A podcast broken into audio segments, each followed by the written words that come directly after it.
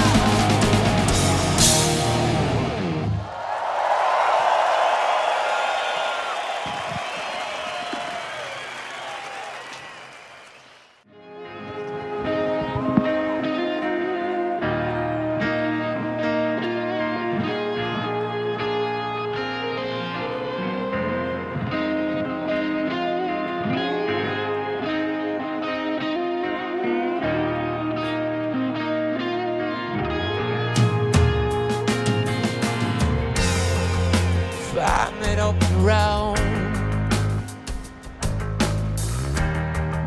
and catch their blazing star and climb out of that hole to wonder where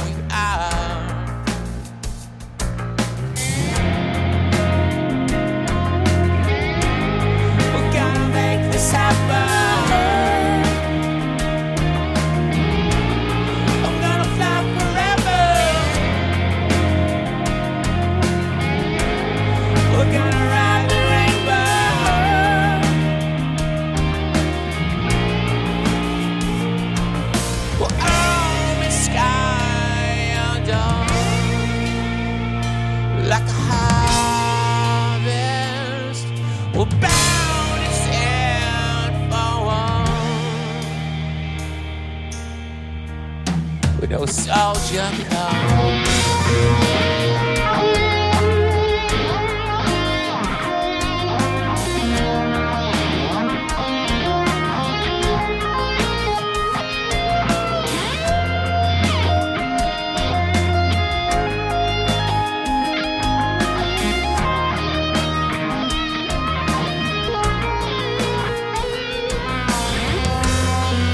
Stepping for your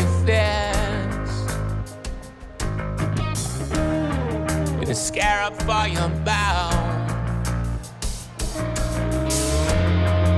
The symptoms say persist, so resist. But a cure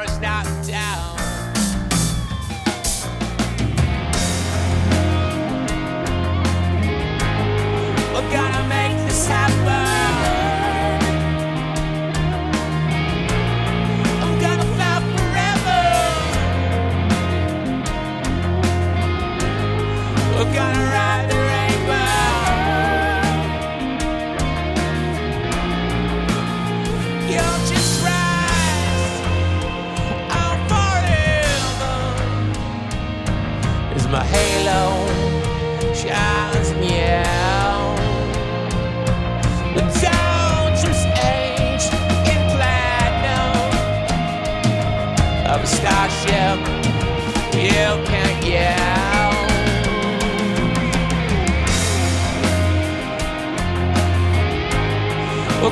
make this happen.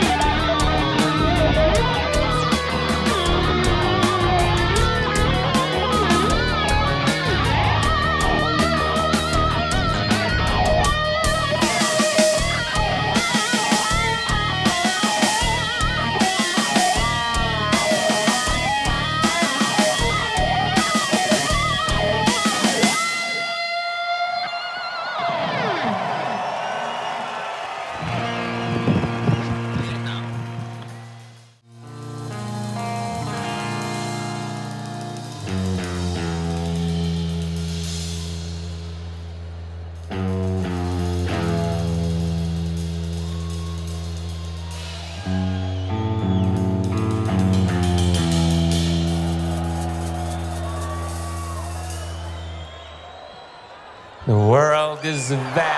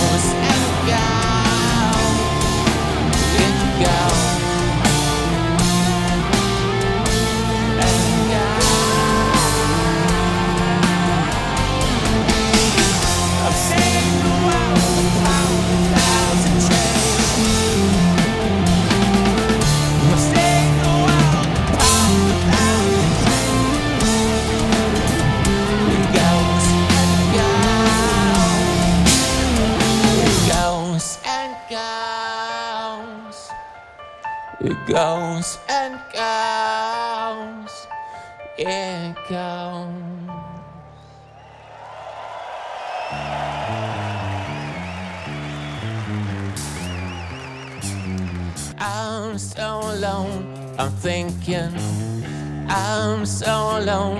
I can't get off. I'm so alone. I'm so alone.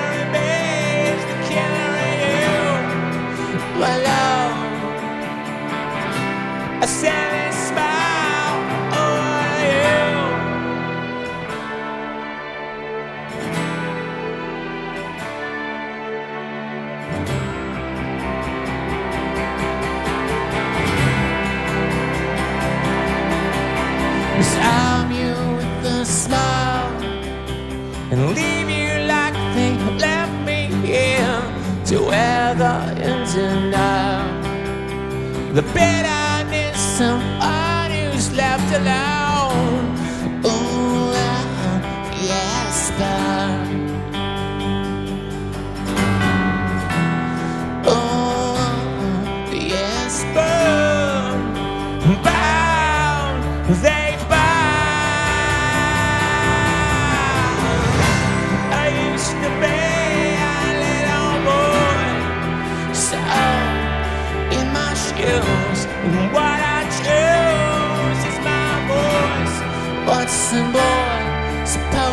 do.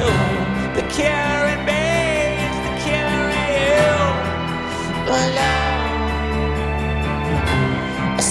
smile, you?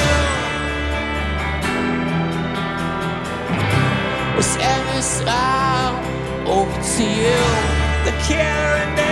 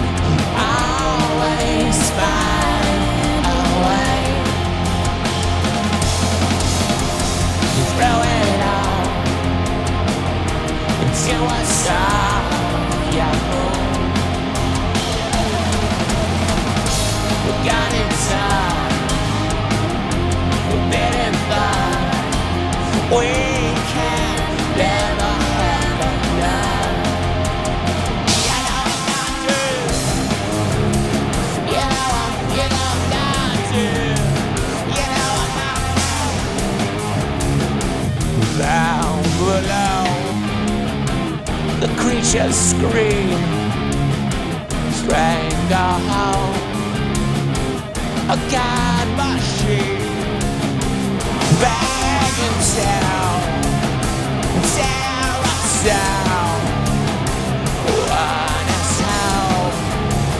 You know I'm, you know I'm not dead.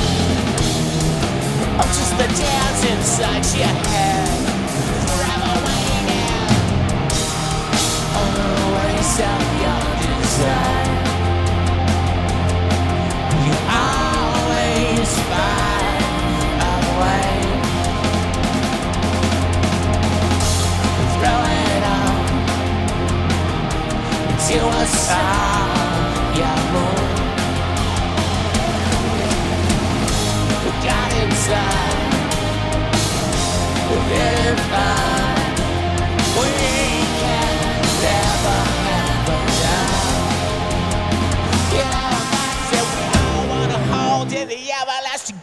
and shattered in the rapture of a sentimental sway. But underneath the wheels lie the skulls of every cog, the fickle fascination of an everlasting guy. You know,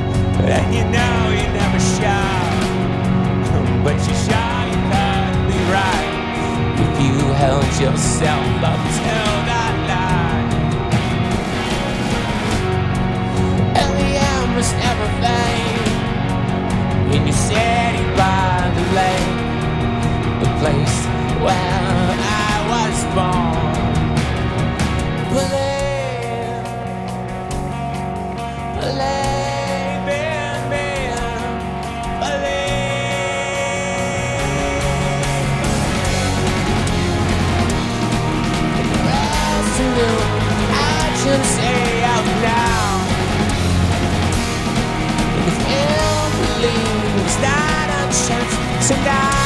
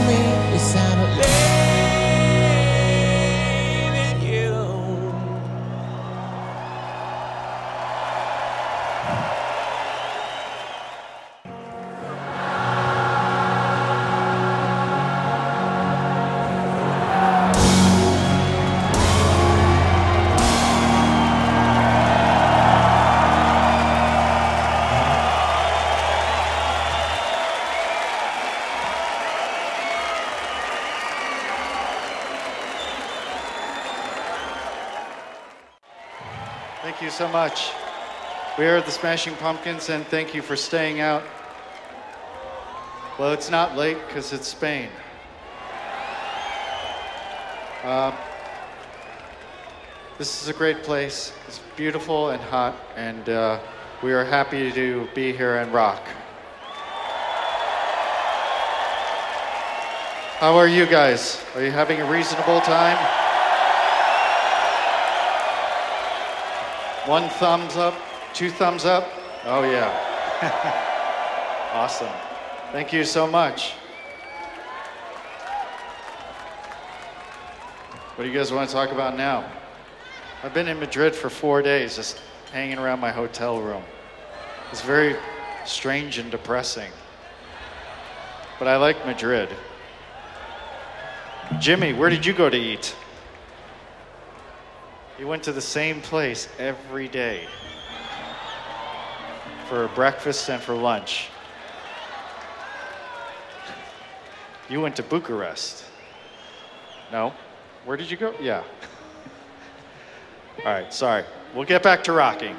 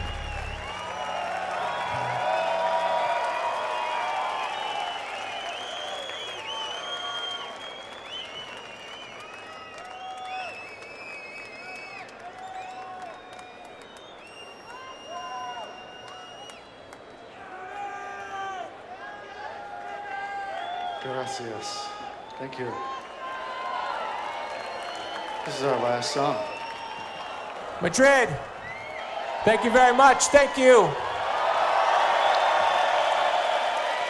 These guys are awesome, right? Amazing crowd. Thank you so much.